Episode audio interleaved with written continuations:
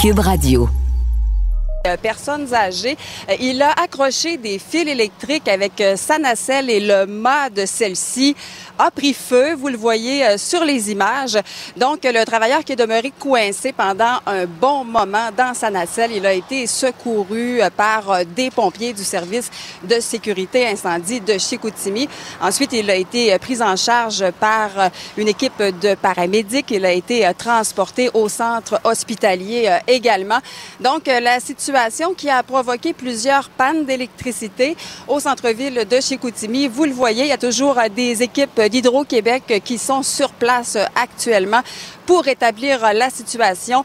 On a vu également tout à l'heure un inspecteur de la CNESST là, qui a été dépêché euh, sur place pour euh, faire une enquête sur ce qui s'est euh, produit. Il y a également plusieurs policiers là aux différents endroits du centre-ville qui s'affairent actuellement là à s'assurer de la bonne fluidité de la circulation parce que ça a également causé des problèmes de circulation. Donc voilà, opération assez délicate qui s'est produite sur le coup de 11 heures ce matin, mais le travail devrait s'en tirer quand même assez bien. C'est la bonne nouvelle. Merci. Pour bien des gens, ça fait deux mois et demi euh, que les canettes et aussi les bouteilles consignées s'accumulent à la maison quand elles ne sont pas carrément jetées à la poubelle. Mais cette situation tire à sa fin. On pourra bientôt rapporter ces contenants dans les épiceries, dans les dépanneurs, entre autres. Et d'ailleurs, pour vous en parler en direct devant une épicerie de Montréal, Pierre, je montre tout de suite des images en direct parce que si, comme moi, vous avez beaucoup de bouteilles, des canettes à la maison, ben, ce sera le retour de ce qu'on appelle, en bon québécois, les fameuses gobeuses, hein, les broyeurs de canettes, de bouteilles de plastique. Ici, par exemple, chez Métro, il y a une affiche où on peut y lire fermeture temporaire. Cette affiche-là va disparaître ici, sur l'île de Montréal, le 22 juin exactement. Deux dates à retenir. On vous a préparé un tableau. Vous voyez ces deux dates que vous devez retenir à la maison. Le 8 juin prochain, tous les détaillants du Québec, hormis sur l'île de Montréal devront recommencer à reprendre tous les contenants consignés en magasin. Et la reprise de ces contenants sur l'île de Montréal, eh bien, ce sera effectif deux semaines plus tard, le 22 juin exactement. Cela dit, c'est important de rappeler un peu ce qui s'est passé dans les dernières semaines. Le 11 mai, il y a eu entente entre Recyc Québec, les détaillants, les brasseurs pour organiser ce que l'on appelle des corvées. Donc, les gens pouvaient se déplacer dans des stationnements extérieurs, vu les circonstances exceptionnelles que l'on connaît avec la COVID-19. On privilégiait de faire ça à l'extérieur chez certains détaillants, mais ça n'a pas eu l'effet escompté. Et les brasseurs, ils étaient nombreux à craindre pour un ralentissement de leur, euh, de leur production. Alors, ça fait un peu pencher, disons, la balance dans la prise de décision du gouvernement. Bien sûr, on devait avoir l'autorisation et le feu vert de la santé publique, mais également les conséquences, point de vue économique. J'en ai parlé avec le ministre de l'Environnement, Benoît Charette. Ce sera suivi d'une réaction du Conseil canadien du commerce de détail. C'est toute la chaîne d'approvisionnement euh, et de distribution de nos brasseurs qui était en péril aussi avec l'absence de, de, récupération de consignes de façon efficace. Donc, on ne parle pas euh, de pression indue, mais oui, ça penche, euh, ça nous a fait réfléchir et ça fait pencher la balance. Fait que déjà, tu sais, quand on va se retrouver avec gérer une file d'attente dans une entrée de supermarché, euh, puis qu'on va avoir quelqu'un qui est installé à la gobeuse, puis qui va passer un sac de 200 canettes ou de 200 bouteilles, ben il va bloquer la circulation parce que si je fais le tour deux mètres autour de lui, il n'y a plus personne qui circule. Alors, ça suscite beaucoup de réactions, des positives. Il y en a plusieurs qui seront contents de rapporter leur contenant consigné ici dans les différents détaillants, mais également des, réactions quand même négatives. Là, ça va demander toute une logistique et d'ailleurs, on en aura à vous présenter cet après-midi sur les ondes de On va aussi s'habituer à ça, j'imagine. Merci, Andy. Pour la plupart des gens qui touchent la prestation canadienne d'urgence, le dernier chèque est prévu dans un peu plus d'un mois et on ignore toujours si ce programme sera prolongé, Pierre-Olivier. Euh, ça ça génère beaucoup d'anxiété. Oui, tout à fait, Pierre, parce qu'il y a des gens qui sont admissibles à l'assurance emploi dite traditionnelle, qui vont pouvoir faire la transition de la prestation canadienne d'urgence aux prestations habituelles normales.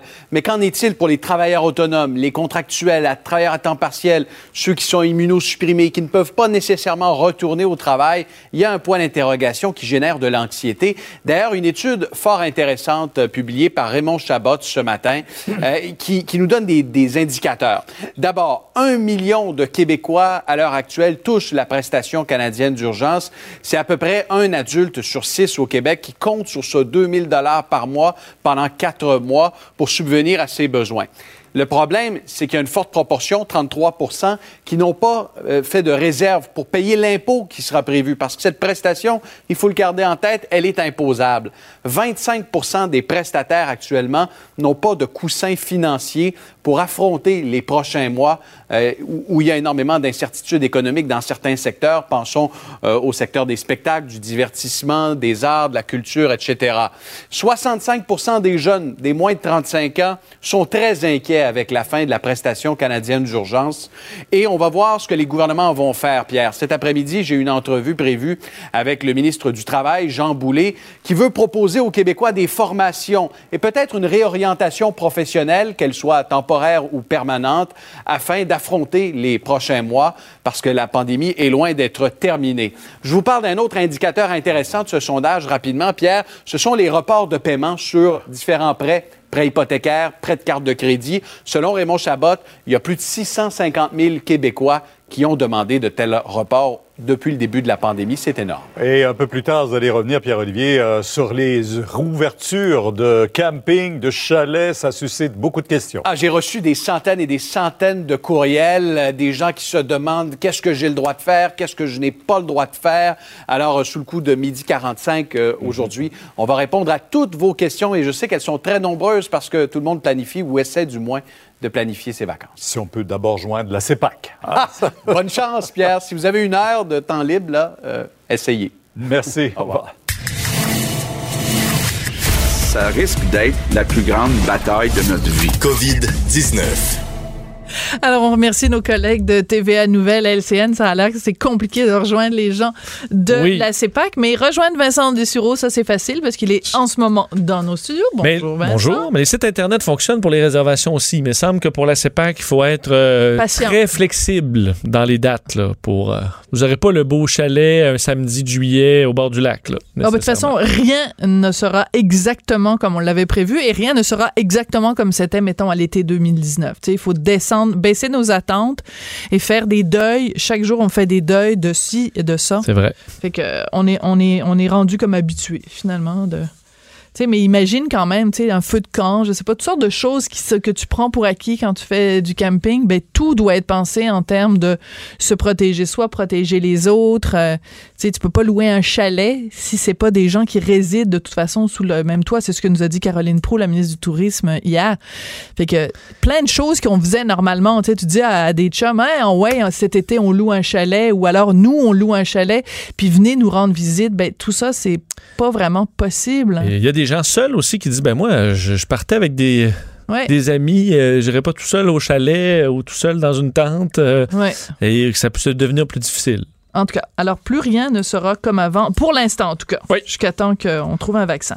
Bon, écoute, on commence peut-être avec ces 74 euh, euh, nouveaux décès au Québec. Il faut rappeler que le bilan maintenant, euh, le gouvernement le publie le vers un peu, un peu passé 11 heures et n'est plus dans le point de presse plus quotidien, là, mais presque quotidien du premier ministre. Donc, 74 nouveaux décès aujourd'hui, un bilan quand même assez lourd. Là. Ça porte le total à 4302 morts dans la province. là où les nouvelles sont meilleures, par contre, c'est les cas, toujours à 563 nouveaux cas, euh, alors qu'on est à presque 15 000 prélèvements. Alors, des tests, on en fait beaucoup, mais le nombre de cas, alors qu'on déconfine et qu'on fait plus de tests quotidiens, n'augmente pas, ou même est plutôt à la baisse. Euh, ce qui est le plus à la baisse aujourd'hui, c'est les hospitalisations, ce qui est une très bonne nouvelle. Moins 47 hospitalisations, donc un total de 1331. Il faut rappeler a quelques jours à peine, ou peut-être deux semaines, on était à 1800, presque 2000 mhm. personnes hospitalisées. Alors, c'est un soulagement. Là. On enlève beaucoup de pression au réseau euh, présentement. C'est une bonne nouvelle. Six personnes de moins aussi aux soins intensifs. Alors, somme toutes les nouvelles, euh, à part les décès, il faut le rappeler, euh, c'est des, des, nouvelles toujours tragiques, mais les, dans ce qui est surveillé par la santé publique pour la réouverture, les données sont pas si mal présentement pour le Québec. Et je profite du fait qu'on parle justement de chiffres et de statistiques pour vous dire qu'un petit peu plus tard dans l'émission, peut-être vers midi 20, on va parler avec Patrick Guéry. Il est, Derry, pardon, il est analyste spécialiste en politique euh, publique, et lui remet en, cause certains des chiffres du gouvernement, comme par exemple quand euh, François Legault, tout récemment, disait, bon, moi, si on se compare avec des grandes villes américaines, eux sont ou comme nous ou pire, ben, lui, il dit, ben, c'est pas exactement vrai, pour ne pas dire que c'est faux. Donc, un petit peu plus tard dans l'émission, hmm. si les chiffres vous intéressent, on va parler de tout ça. écoute, hier, c'était vraiment une journée record au Québec en termes de chaleur. Et euh, j'étais chez nous où on crevait de chaud parce que que je ferais pleurer personne, mais la clim ne marchait pas. Et je me disais, les gens qui sont pris dans les CHSLD avec une température à l'intérieur qui frôlait le 32, 33 degrés, c'est insoutenable. Oui, c'était vraiment des questions, une, journée euh, pénible hier et avant-hier. Aujourd'hui encore, quoique la température euh, est un peu, euh, fait, un peu moins chaude. On parle encore qu'on atteindra avec le, facteur humidex à Montréal plus de 35 degrés. Mais hier, c'est plus de 40. Même quand tu l'as dit, on a fracassé des, euh, des, records dans la métropole, mais aussi un peu partout au Québec. et la situation qui était pratiquement insoutenable, malheureusement, dans plusieurs CHSLD de la région de Montréal. Et d'ailleurs aussi où on n'est pas équipé pour faire face à ce genre de chaleur. On pouvait lire là, dans les dernières des préposés aux bénéficiaires mm. euh, qui euh, parlaient de, de, de, situations vraiment difficiles, de patients qui pleuraient même à cause de la chaleur euh, et l'équipement, le, les masques, les blouses qui doivent être portés par le personnel aussi, au point où certains de, songeaient à, apporter leur propre ventilateur ben au travail parce qu'on ne les équipe pas assez. plusieurs qui ont pris des congés aussi, alors ça nuit évidemment, étant donné qu'il y a de l'absentéisme. Alors ceux qui restent doivent encore faire des davantage Imagine 12 heures à cette chaleur-là. Euh, c'est vraiment insupportable. Alors, une situation qui est, euh, qui est dénoncée par plusieurs, surtout que on reste, on n'est même pas encore en juin. Il y en aura d'autres périodes de chaleur, peut-être encore plus longues au mois de juillet, au mois d'août. Alors, il faudra assurément euh, améliorer les choses. C'est ce que le gouvernement souhaite, mais pour cette vague-là, ben, malheureusement, c'est trop peu trop tard à bien des endroits. Et je tiens quand même à rappeler que chaque année au Québec, il y a des canicules. C'est une des caractéristiques du Québec. Tu sais, on en parlait hier. C'est l'endroit au monde où il y a la plus grande amplitude de température. Plus 40, moins 40 l'hiver, plus 40 l'été. On vient pas tout d'un coup de découvrir qu'au Québec, il y a des vagues de grande chaleur. Et je le répète, en 2018, 90 personnes sont mortes de la chaleur au Québec. Qu'est-ce qu'on a fait pour équiper? Et je voyais passer, je pense que c'est un article dans le journal, en tout cas, peu importe, euh, un CHSLD qui a été construit construit à grands frais dans je ne sais trop quelle région ici euh, au Québec. Au coût de 25 millions de dollars, on a construit un CHSLD. Ils n'ont pas mis la climatisation. Mais à quoi les gens pensent? C'est comme, c'est, allô?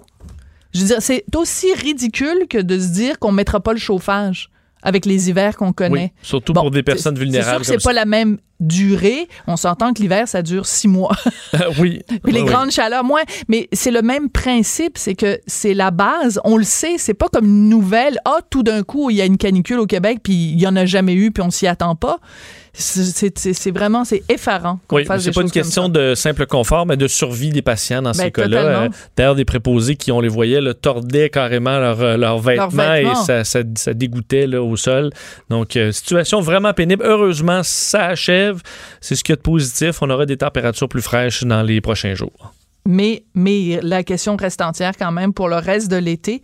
Et euh, comment allons-nous pouvoir équiper tous les CHSLD ou les résidences pour aînés avec ça? Ou alors ils le font, mais ils te font payer pour oui, payer un extra ben pour survivre ben non, à la chaleur. C'est évident. Fait que quand tu as les moyens, c'est correct, mais quand tu n'as pas les moyens, donc on crée encore une fois deux classes de citoyens. Euh, parlant justement de, de, CHSLD, Marguerite Blais, donc, qui a, qui a fait une conférence de presse, je pense, ce matin, oui.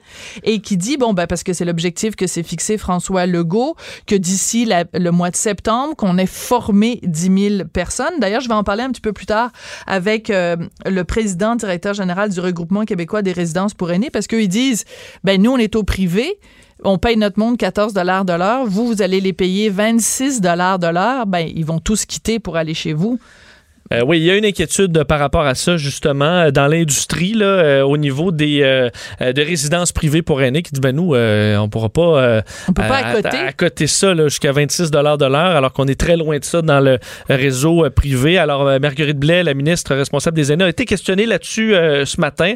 D'ailleurs, pour ce qui est des, des salaires, elle envisage, moi, c'est dit qu'on envisage au niveau du gouvernement, on examine le, le fait d'imposer un plancher salarial pour le secteur privé euh, donc, on est en contact avec les différents syndicats. C'est le ministre du Travail, Jean Boulet, qui s'en occupe avec des organismes comme les CHSLD privés, Regroupement québécois des résidences pour aînés privés aussi, pour essayer de trouver euh, une façon de faire. Et à la question, est-ce qu'on croit vraiment qu'on pourra euh, trouver 10 000 personnes intéressées à suivre cette formation payée de trois mois cet été pour être opérationnel à l'automne? est-ce que c'est illusoire de croire qu'on aura mm-hmm. autant de gens intéressés? Madame Blais indique que on doit avoir de l'ambition et de grands rêves. ce qu'elle a dit. Mais selon elle, entre autres, les nouvelles conditions qu'on va donner à ces gens va attirer des, euh, des, des, des, intéressés. On peut écouter la ministre là-dessus. On va offrir des postes permanents par la suite. Déjà, ça, c'est beaucoup. On va travailler sur l'organisation du travail. Il y aura un bon salaire pour les préposés aux bénéficiaires. Il y a des personnes aussi qui ont perdu leur travail à cause justement de la COVID. Alors, intérêt possiblement pour des gens qui euh, se retrouvent, pour on parlait de la PCU, se retrouvent au bout de ça, seraient peut-être intéressés à faire un changement de carrière. Et parlant entre autres du milieu de la restauration mm-hmm. et même Pardon, de l'aéronautique. L'aéronautique, oui. Euh, Alors, si vous perdez votre emploi parce que, bon, par exemple, des mises à pied massives euh, dans des compagnies comme euh, Air Canada, et eh bien, dans le domaine des restaurants, évidemment. Donc, mais en même temps, il faut comprendre que c'est pas du tout le même métier. Et puis, les gens qui sont préposés aux bénéficiaires, c'est une vocation. C'est que tu es, tu es dans l'aide dans ce qu'on appelle, je sais pas pourquoi on utilise tout le temps le mot anglais, mais dans le care.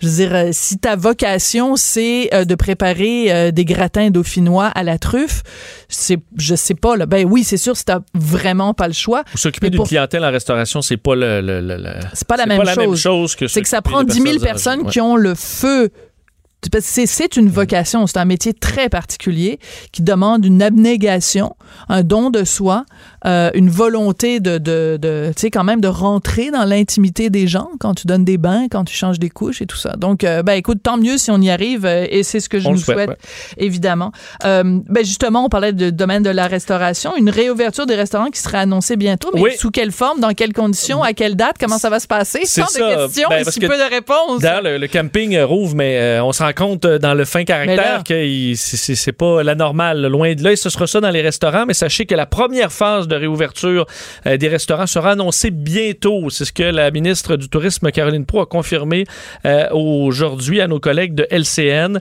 Euh, donc, plusieurs, en fait, la santé publique, le travail et la CNESST sur tout ce qu'il faut là, comme guide d'utiliser de façon de faire dans le milieu de la restauration.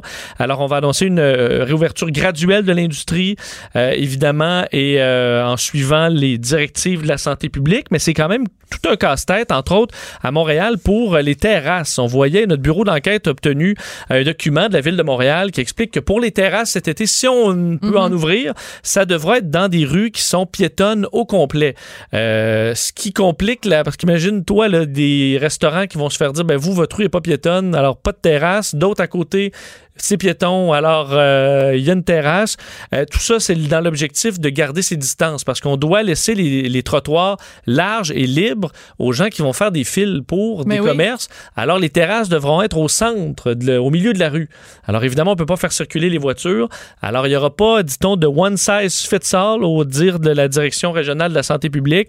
Alors on va faire du cas par cas à Montréal, mais ce sera tout un casse-tête euh, rouvrir ces terrasses si on le fait d'ici la fin de l'été. Et tu dis de c'est un casse-tête, c'est le mot juste, parce que je regarde, par exemple, dans la petite Italie, donc, euh, ben, on s'excuse pour les gens qui sont à l'extérieur de, Montréal, mais dans la petite Italie, il y a une épicerie fort connue qui s'appelle Milano, et quand euh, la mairesse Valérie Plante a dit, bon, ben, on va euh, piétoniser boulevard Saint-Laurent, on va fermer boulevard Saint-Laurent dans la petite Italie pour pouvoir justement que les commerces puissent... Bon, ben, il y a plein de gens, dont l'épicerie Milano, qui a dit, oui, mais attends, les gens qui viennent faire l'épicerie chez nous, ils font comment, là, si on...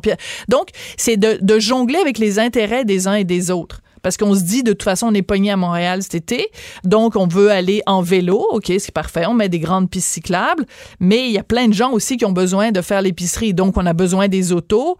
Puis là, il y a les restaurateurs qui disent, ben nous, ça fait trois mois qu'on est fermé, on veut ouvrir, on veut une terrasse. Oui, mais tu peux pas ouvrir sur la terrasse s'il n'y a pas une rue piétonne, mais si la rue est piétonne, c'est pas le fun pour les épiceries.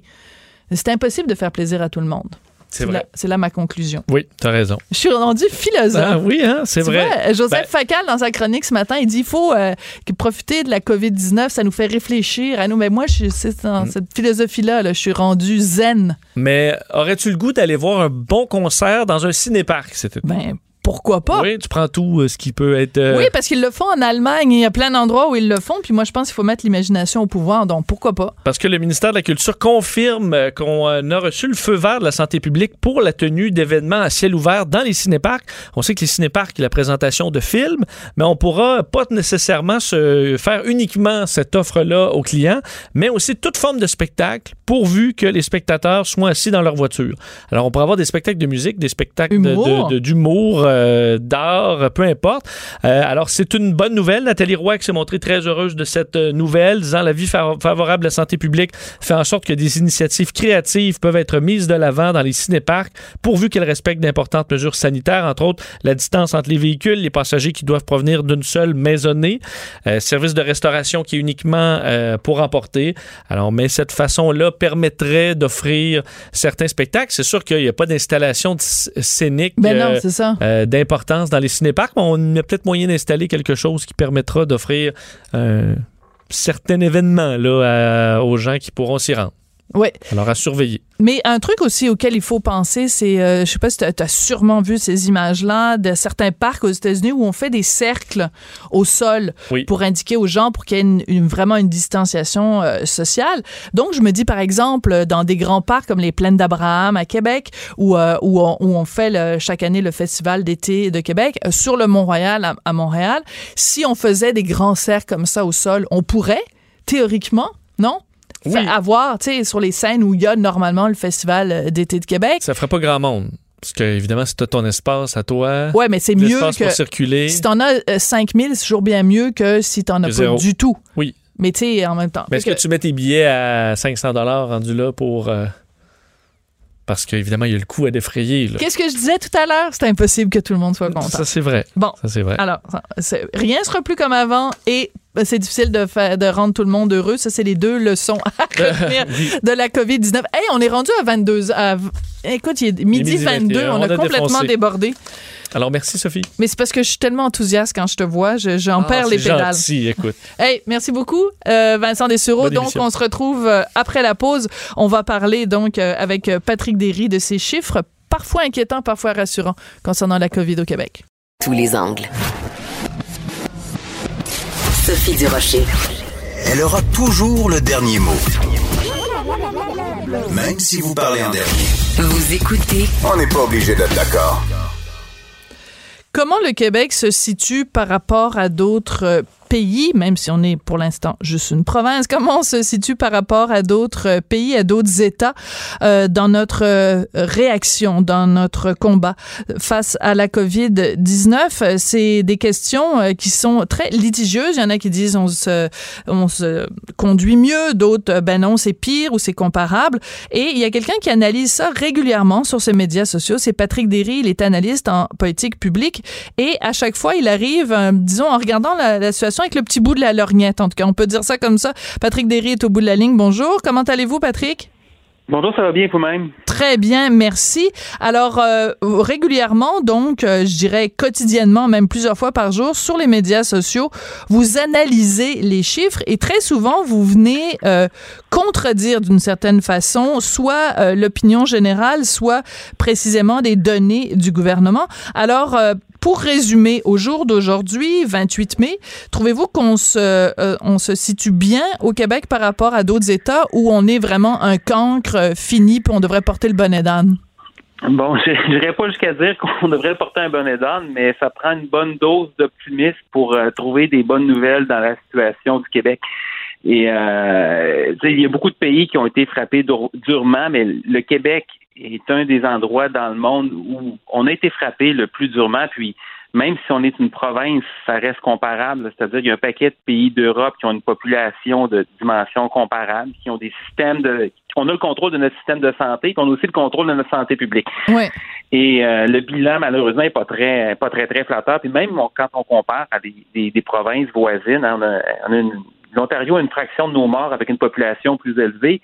La Colombie-Britannique, c'est c'est- c'est un autre univers et on partage néanmoins les frontières canadiennes.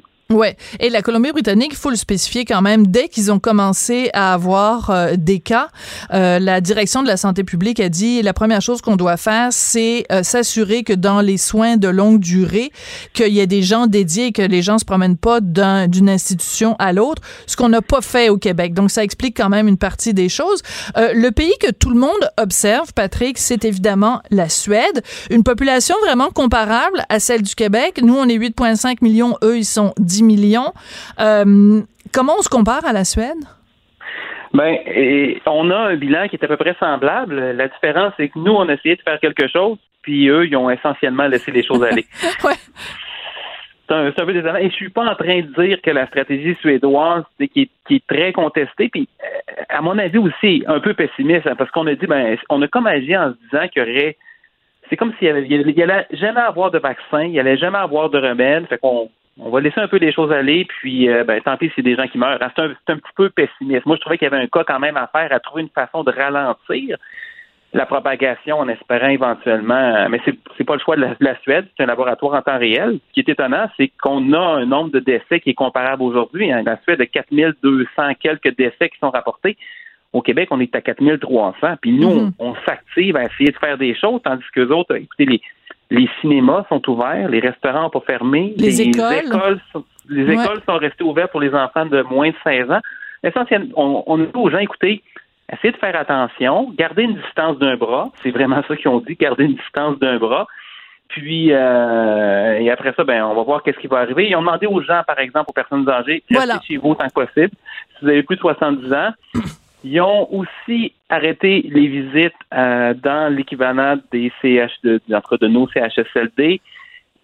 Ça n'a pas, ça pas super bien marché, la protection non plus là-bas, puisqu'ils ont une large proportion de décès. Environ la moitié des décès. Nous autres, c'est plus grave, c'est les deux tiers en proportion.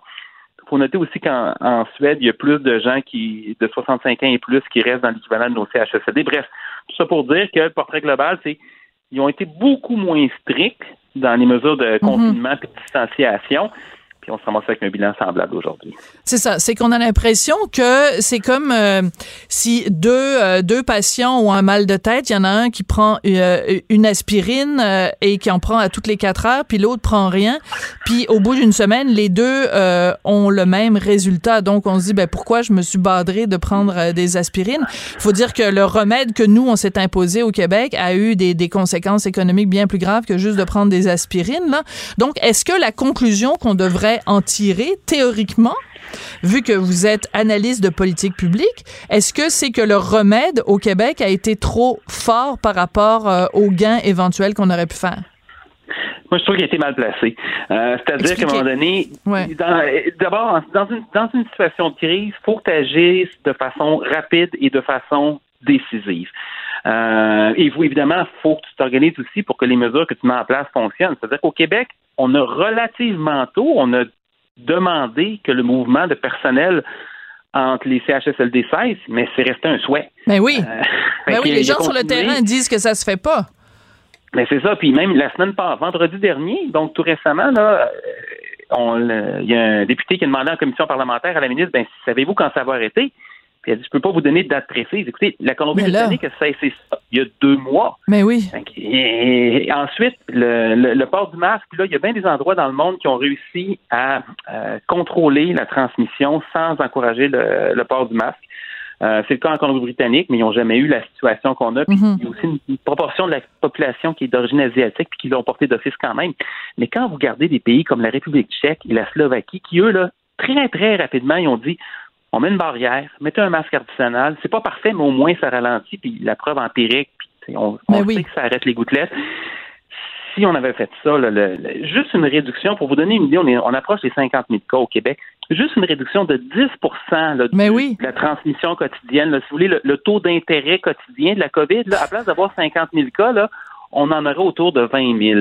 Ça, c'est juste avec une diminution de 10 de la transmission. Puis on sait que le masque peut réduire ça. Vous avez des pays comme euh, la, la Corée ont quelque chose comme 11 000, 12 000 cas, euh, 200, 250, 300 morts. C'est une population de 51 millions et l'épidémie avait décollé très, très fort là-bas. Absolument. Mais il- il faut que tu arrives avec toute l'artillerie lourde. Donc, si tu agis de façon décisive, tu t'organises pour que ça fonctionne.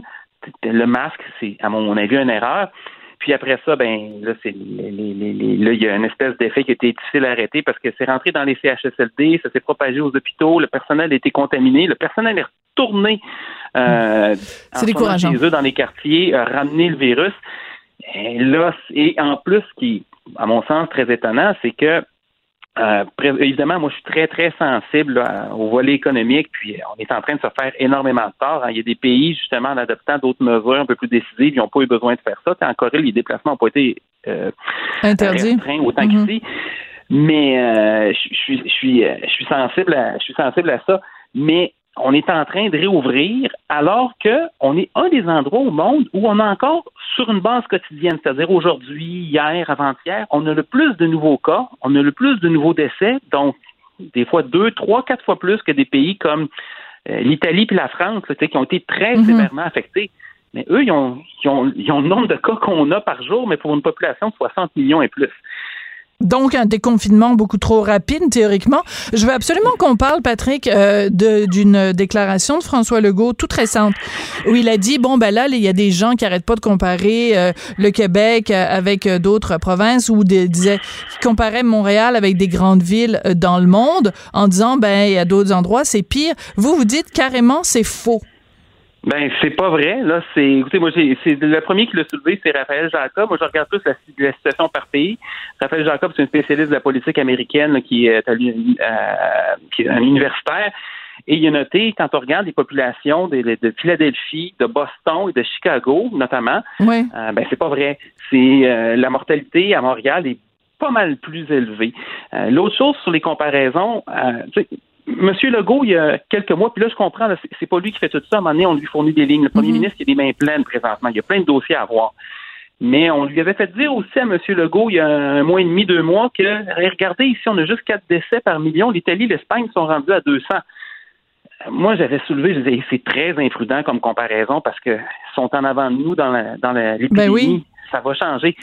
On vient de dépasser 500 décès par million aujourd'hui. 500 décès par million. 504 avec les décès qui sont annoncés aujourd'hui. Donc, euh, comment les, les comparaisons sont pas parfaites. hein. Mhm. C'est sûr qu'il y a des pays qui comptent, qui comptent mieux leurs morts, euh, mais on n'est pas le seul à le faire. La Belgique, l'Allemagne, la Suède, la France comptent 90% et plus de leurs morts. Puis même pour d'autres endroits, là, quand c'est rendu qu'à un moment donné, on a deux fois, trois fois, quatre fois la proportion, l'Ontario, là, on peut oublier la moitié de leurs morts. Qu'à un moment donné, on a des questions à se poser. C'est dur. C'est pas toute la faute du gouvernement qui est en place, parce qu'il y a des choses qu'on néglige depuis des, décennies. Mais il faut en prendre acte, puis ça donne rien d'essayer de rosir le portrait. La situation est, est- c'est désastreux, mais c'est la réalité. Ouais. Faut surtout ne pas se péter les bretelles et il faut surtout faire attention. Je suis allée au parc hier et je voyais des groupes de jeunes qui étaient là, qui se serraient la main, qui avaient des grandes tapes dans le dos. Deux mètres, ne connais pas ça. Il y avait des jeux d'eau, plein d'enfants qui jouaient dans les jeux d'eau. Deux mètres, connais pas ça. Fait que non seulement on n'est pas dans les meilleurs, mais euh, regarde bien ça dans deux semaines, comment ça va se retrouver dans les hôpitaux, tout ce monde-là. Moi, je, je souhaite, pas de malheur. là, on n'a pas une grosse marge dans le système de santé. Puis, euh, puis tu sais, on a mêlé le monde à dire que ça donne rien de porter le masque. Là, puis ça, ça- je pense que ça cause, ça cause un dommage. Puis, Oui. je souhaite pas que ça aille mal, mais Mais le- la question du masque, c'est ça. Ben, il y a plein de gens, il y a Anima Macho, enfin, il y a plein de monde qui disent euh, comment se fait-il qu'on ait commencé par dire aux gens que ça servait à rien pour après dire ah ben non, finalement, on vous le recommande. Euh, je veux dire, euh, c'est pas compliqué, là. C'est certainement plus intelligent de porter un masque que de tousser dans son coude, hein. C'est plus sécuritaire.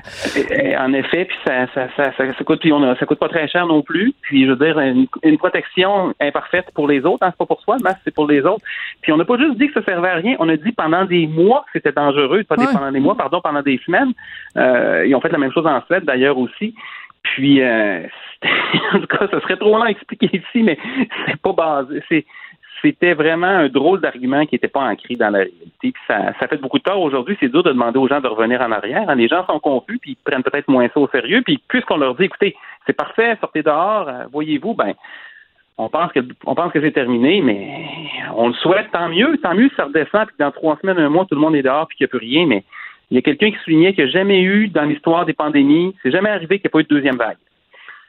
Ah, ben il y a des gens qui disent le contraire, qui disent que les coronavirus, il n'y a jamais de deuxième vague. Souhaitons-le. Bon, en tout cas, ouais, c'est, on dit la science, la science, puis finalement, la science parfois se contredit. Patrick Derry, on va continuer euh, à vous suivre sur les médias sociaux parce que c'est toujours intéressant d'avoir euh, différents points de vue pour être capable de se faire une tête. Vous êtes analyste en politique publique. Merci beaucoup, Patrick. Ça fait plaisir. Bonne journée. On n'est pas obligé d'être d'accord. Avec Sophie Durocher. La vraie reine des arts et spectacles. Vous écoutez. On n'est pas obligé d'être d'accord. Alors, vous avez sûrement vu passer la nouvelle, l'OMS, l'Organisation mondiale de la santé, qui suspend les essais cliniques avec l'hydroxychloroquine pour euh, tenter de combattre la COVID-19. Pourtant, ici même, au Québec, ici même à Montréal, à l'Université McGill, on continue les essais cliniques sur l'efficacité de ce médicament dans le traitement de la COVID. On va essayer de comprendre pourquoi avec Dr. Emily McDonald. Elle est chercheuse à l'Université, à l'Institut de recherche du CUSUM et directrice de l'unité d'évaluation des pratiques cliniques du CUSUM. Docteur McDonald, bonjour. Bonjour. Qu'est-ce que vous avez compris à McGill que euh, l'OMS n'a pas compris? Comment ça se fait que vous, vous continuez avec les, les tests, les essais sur l'hydroxychloroquine alors que eux les arrêtent? Oui, euh, alors, euh, premièrement, ils ont pris une pause avec leurs études à cause des résultats d'une grande étude observationnelle qui vient de sortir du Lancet. Euh, notre étude continue de recruter, mais euh, nous avons fait la même chose avant l'étude de Lancet. On a pris une pause et puis on a regardé avec euh, notre conseil de surveillance de la sécurité pour voir s'il y avait des problèmes de sécurité. D'accord. Donc, la, la, pause que vous aviez prise, c'était quoi? Vous aviez des craintes, par exemple, euh, face euh, aux réactions de certains euh, patients qui pourraient éprouver des problèmes cardiaques? Pourquoi vous aviez pris cette pause-là? Oui, je, je, peux expliquer ça. Alors, il y a quelque chose pour toutes les études randomisées. Il y a un conseil de surveillance de la sécurité des données. Euh, c'est un comité indépendant qui examine les données d'une étude randomisée. C'est planifié dans les études randomisées. Euh, les chercheurs de l'étude ne voient pas les données, mais le comité décide si une étude doit être arrêtée ou poursuivie. C'est pour toutes les études randomisées. C'est planifié d'avance. Euh, cette décision de continuer ou arrêter une étude, c'est basé sur des questions liées à la sécurité ou bien à l'efficacité. D'accord. Euh, par exemple, l'efficacité peut être que l'étude est statistiquement inutile pour continuer ou que le médicament est si efficace que vous pouvez même arrêter prématurément, ce qui est arrivé avec l'étude de Remdesivir qui est publiée vendredi. D'accord. Ah oui, le remdesivir, c'est ça l'étude. Euh, donc, c'est ce qui fait qu'on va on va de l'avant avec le remdesivir. Mais revenons à l'hydroxychloroquine parce que c'est tellement euh, une question qui est controversée. Euh, les, les gens vraiment se déchirent face à l'hydroxychloroquine. Euh, il y a des gens qui disent ben c'est n'importe quoi, c'est dangereux, c'est toxique, c'est c'est vraiment quelque chose dont on doit se méfier. Mais est-ce que c'est ce que vous vous avez noté dans votre dans vos essais cliniques jusqu'ici? Est-ce qu'il a vraiment des dangers à utiliser l'hydroxychloroquine? Oui, je peux parler de mon étude. On a regardé à, à peu près 1200 patients et nous n'avons pas eu les mêmes résultats. Euh, on n'a vu aucune arythmie cardiaque et aucun décès. Wow. Mais c'est difficile de faire une comparaison entre les deux études parce que les populations sont très, très différentes. En quoi sont-elles différentes? Oui. Um, euh, nos patients sont tous des patients um, qui sont dans la communauté. Euh, c'est des patients qui ne sont pas hospitalisés. L'autre étude, l'étude de Lancet, par exemple, c'est des patients hospitalisés beaucoup plus malades que les patients qui rentrent dans notre étude. Mm-hmm. Nous, on a travaillé avec la Santé Canada pour nous assurer que nous sélectionnons des patients qui présentent, présentent un très faible risque d'événement cardiaque.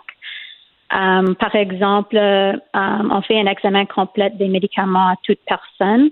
Et s'il y a un médicament qui interagit avec l'hydroxychloroquine, ils sont exclus de notre étude.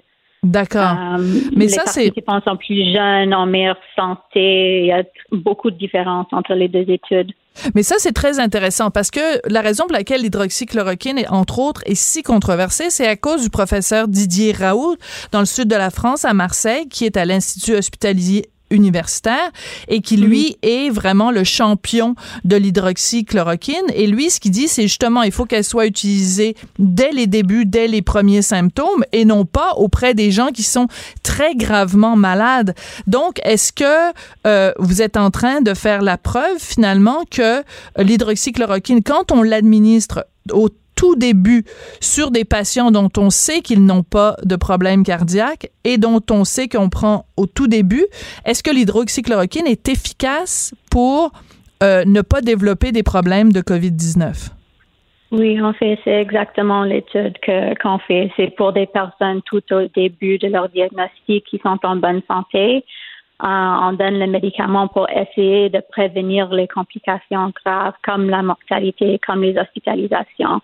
Mais en général, chez des patients qui sont en bonne santé, ces événements sont rares. Oui. Euh, c'est tout à fait différent des patients qui sont déjà hospitalisés, dont c'est la mortalité est beaucoup plus haute. D'accord. Donc, à ce stade-ci, ça n'est pas possible de savoir si l'hydroxychloroquine, c'est ça qui fait que vos patients ne meurent pas ou si c'est simplement le fait qu'ils sont jeunes et ils sont en bonne santé. C'est pas, c'est pas possible à ce stade-ci de déterminer que c'est l'hydroxychloroquine qui leur sauve la vie, autrement dit. Non, pas, du tout. Tout ce qu'on sait, c'était avec notre conseil de surveillance de sécurité, ils ont dit qu'on pouvait continuer l'étude. Ça veut dire qu'on n'a pas encore la preuve d'efficacité, mais aussi on n'a pas eu d'événement de sécurité pour dire qu'il faut arrêter. D'accord. Alors ça, c'est important ce que vous venez de dire, docteur Manal, parce qu'il y a beaucoup de gens qui disent ah ben là on vient de prouver le fait que l'Organisation mondiale de la santé dit on suspend les tests cliniques, le fait qu'il y a eu cette étude dans une prestigieuse euh, publication Mm. scientifique, euh, il y a plein de gens qui disent ah ben on vient de faire la preuve que l'hydroxychloroquine c'est dangereux. C'est beaucoup plus compliqué que ça. C'est beaucoup plus compliqué. Euh, le nombre de patients dans l'étude de Lancet est très important. Les, les résultats doivent nous faire réfl- réfléchir, c'est sûr. Il est important en général de prendre les résultats des études d'observation euh, en temps, mais et nous ne pouvons pas ignorer ces résultats. Ce qui est approprié, c'est de prendre une pause, euh, examiner les études randomisées pour voir si nous Mhm. aussi on constate un signal de sécurité similaire. Euh, nous devons être très prudents euh, en ce qui concerne l'arrêt des études de qualité supérieure basées sur les résultats d'études dans la méthodologie et de moindre qualité. Mais il faut regarder pour être sûr que c'est sécuritaire pour continuer. C'est ça. Mais il y a quelque chose, il y a un phénomène quand même qui est très particulier en ce moment, c'est que plein de journaux, plein de médias euh, prennent euh, le, le- la, la réaction de l'OMS ou prennent l'étude de l'ANSET en disant l'hydroxychloroquine est dangereux, ça provoque la mort, ça provoque des arrêts cardiaques, ce qui fait qu'il y a beaucoup de gens dans la population qui associent l'hydroxychloroquine à quelque chose de dangereux. Donc, si vous, vous arrivez et que vous voulez faire des essais cliniques pour administrer ça, j'imagine que vous allez avoir de la difficulté à recruter les gens. On est en train, autrement dit, de diaboliser l'hydroxychloroquine. Oui, vous, avez raison. Il y a un problème majeur lié à la publication de ce type d'études observationnelles lorsqu'il y a des essais contrôlés, randomi- randomisés qui sont en cours et qui sont les résultats sont prévus euh, bientôt. Oui. Euh, cela a malheureusement un impact sur, en, fait, ça va avoir un impact sur la disponibilité des résultats. Au lieu de fournir des informations en temps réel, elles empêchent le recrutement pour les études qui sont réali- réalisées avec une méthodologie de haute qualité. Voilà. Donc, euh, c'est c'est quand même euh, un problème. Et j'écoutais hier, il y avait une entrevue très intéressante avec le professeur euh, Raoult, publiée dans, dans les médias français, dans lequel le professeur Raoult disait, écoutez, il y a un problème avec les médias, c'est que dans les médias, il y a très, très peu de journalistes qui connaissent quoi que ce soit à la science. Et donc, ils font des grands titres en disant, ah, l'hydroxychloroquine, c'est dangereux, ou ils disent telle ou telle chose. Mais ces journalistes-là sont incapables de lire une étude et de comprendre ce qui est dit dans l'étude. Est-ce que vous feriez le même reproche aux journalistes en général, docteur McDonald? Non, mais je pense qu'il faut avoir les deux côtés de l'histoire. Euh, oui, le, WHO en, fait une pause, mais il y a aussi une autre étude de 10 000 patients euh, du NHS qui s'appelle Recovery. Oui, qui a aussi NHS, juste, pour, juste pour dire, parce que les, les, acronymes, des fois, on s'y perd. Le WHO, c'est donc l'Organisation mondiale de la santé. NHS, c'est de National Health. Euh, en Europe. En Europe, d'accord. Oui, euh, alors, désolé. Non, non, ça va. Oui, cette étude, euh, l'essai de recovery, euh, ils ont 10 000 patients qui, qui ont été randomisés à l'hydroxychloroquine. Eux aussi, ils ont interrompu leur recrutement brièvement, mais ils n'ont pas vu la même chose de l'étude de Lancet du, tout. Ils, continuent le recrutement. Alors, c'est une deuxième étude de bonne qualité, une très grande étude qui a fait la même chose ils n'ont pas vu de signal de sécurité et, ils continuent. Et ça, ça, se peut que l'autre va continuer aussi. Euh, alors, je pense qu'il faut voir les deux côtés de l'histoire. D'accord. Mais c'est sûr que quand on regarde les grands titres des 48 ou 72 dernières heures, on a l'impression que euh, le, dossier est clos dans le domaine de l'hydroxychloroquine. Ce que vous, vous nous dites, docteur McDonald, c'est que au contraire, le, le dossier continue puisque euh, les études, vous, vous continuez à en faire. Il y a cette étude donc euh, de la NHS qui continue aussi. Donc, on attend, vous, vous pensez pouvoir nous donner des résultats sur l'efficacité de la chloroquine dans un horizon euh, de combien de temps? Euh, peut-être euh, il y a une étude que nous avons déjà euh, finie. Alors la publication va venir, je crois, mardi, lundi ou mardi. D'accord. C'est une étude de prophylaxie. Et l'autre étude, on est à 500 patients, puis on a besoin de 800. Pour cela, malheureusement, c'est difficile. Je ne sais pas si on va avoir les résultats avant quelques semaines ou bien quelques mois à cause de le recrutement mais au moins au début de la semaine prochaine, on va savoir quelque chose de, concernant l'hydroxychloroquine et la prophylaxie. OK, la prophylaxie, c'est quand on prend le médicament pour prévenir, pour s'assurer qu'on ne l'a pas, versus euh, le médicament qu'on prend une fois qu'on est atteint de la maladie. Mais je veux juste bien comprendre, euh, docteur McDonald, si vous pouvez nous, nous le résumer. Vous êtes en train de dire que là, vous avez 500 patients qui sont dans les essais cliniques de l'hydroxychloroquine. Vous en avez besoin de 800 pour que les rapports soient concluants. Et tout toute cette controverse qu'il y a ces jours-ci vous empêche, vous met des bâtons dans les roues pour faire du recrutement, ce qui ça pourrait signifier à ce moment-là que ça va prendre plus de temps pour faire les essais cliniques. Oui. Mais ben, c'est très triste. Oui. Oui, mais ça, cause un, délai pour avoir les, les euh, résultats d'une méthodologie de, de plus forte qualité. Est-ce que vous trouvez ça décevant? Oui, c'est difficile, mais quand même, je suis d'accord qu'il y a une grande étude observationnelle avec un mhm. signal de sécurité. Il, faut faire la pause pour regarder les données pour être sûr que c'est sécuritaire. Je suis complètement d'accord avec euh, avec une pause pour voir si c'est sécuritaire de continuer. Mais si ça, ça cause un arrêt complet des études, c'est c'est dommage. C'est dommage. Merci beaucoup, Dr. McDonald. Vous êtes chercheuse à l'Institut de recherche du CUSUM. Merci beaucoup de cette mise au point sur l'hydroxychloroquine. Merci, au revoir. On n'est pas obligé d'être d'accord, mais on peut en parler. Sophie Durocher, on n'est pas obligé d'être d'accord. Cube Radio. François Legault a annoncé hier qu'il voulait recruter 10 000 nouveaux préposés aux bénéficiaires d'ici le mois de septembre. Qu'est-ce que ça représente pour euh, les regroupements privés de résidences euh, pour aînés? On va en parler à Yves Desjardins. Il est président et directeur général du regroupement québécois des résidences pour aînés. Bon, bonjour, Monsieur Desjardins. Bonjour, Madame Durocher. Ce qu'on entend depuis euh, la déclaration de M. Legault, c'est que on, va déshabiller Pierre pour habiller Jacques. Madame Blais, ce matin, disait euh, il faut surtout pas déshabiller Pierre pour habiller Ginette. Est-ce que c'est ça qui va se passer? Les gens vont quitter le privé pour aller au public parce que c'est plus payant là-bas? Ben, il y a de fortes chances, hein, vous en conviendrez. Euh, les salaires sont nettement euh, plus élevés. On ne parle pas toutefois de d'autres conditions de travail, là, mais dans l'ensemble, on a des moyennes salariales, nous, autour de 13, 14 dollars de l'heure, alors que euh, dans ce qui a été annoncé, on parlait de 26 dollars de l'heure. Alors, euh, on est très inquiet. Effectivement, beaucoup de nos préposés pourraient quitter les résidences privées pour aînés. Alors, et, euh, question simple. joindre le, le public. Question simple, Monsieur Desjardins, pourquoi vous les payez pas, vous aussi, plus cher? Peut-être pas pas- passer de 14 à 26, mais pourquoi les gens dans votre regroupement euh, les augmentent pas à 17, 18, 19, 20 dollars de l'heure? Parce que la capacité de payer est très, très, très limitée. Euh, les re- faut équilibrer les revenus et les dépenses. Euh, ça, ça représenterait des, euh, augmentations de loyer pour nos résidents euh, très fortes et euh, beaucoup ne seraient pas en mesure de, de l'assumer. Mais vous ne pouvez pas euh, l'assumer à même vos bénéfices? Beaucoup de résidences, madame, ne font aucun bénéfice actuellement. D'ailleurs, il y a 550 résidences qui ont fermé depuis cinq ans.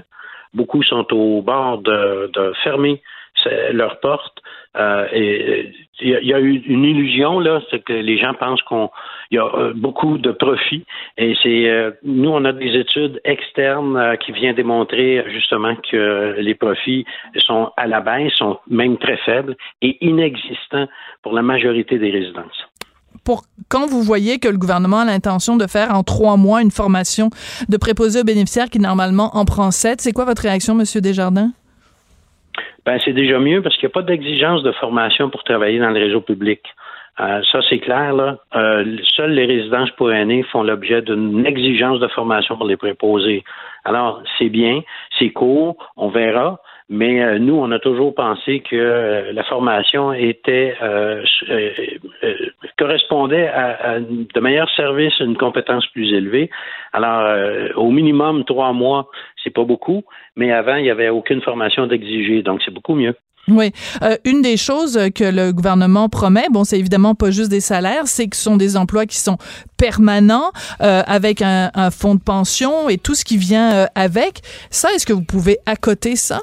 Si euh, au moins vous ne, ne donnez pas des meilleurs salaires, est-ce que vous pouvez au moins donner des meilleures conditions de travail? Il y a- il y a- vous savez, il y a, il y a une partie de, de- des résidences là, qui, euh, qui ont des conventions collectives. Euh, beaucoup de résidences ne sont pas syndiquées.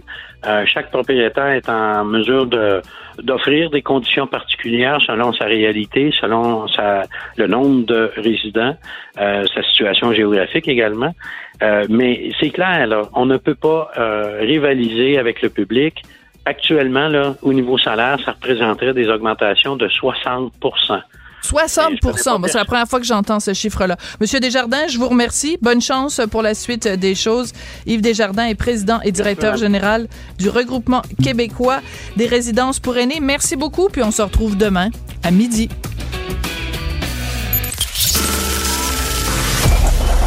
Cette émission est maintenant disponible en podcast. Rendez-vous dans la section balado de l'application ou du site cube.radio pour une écoute sur mesure en tout temps. Cube Radio, autrement dit. Et maintenant, autrement écouté.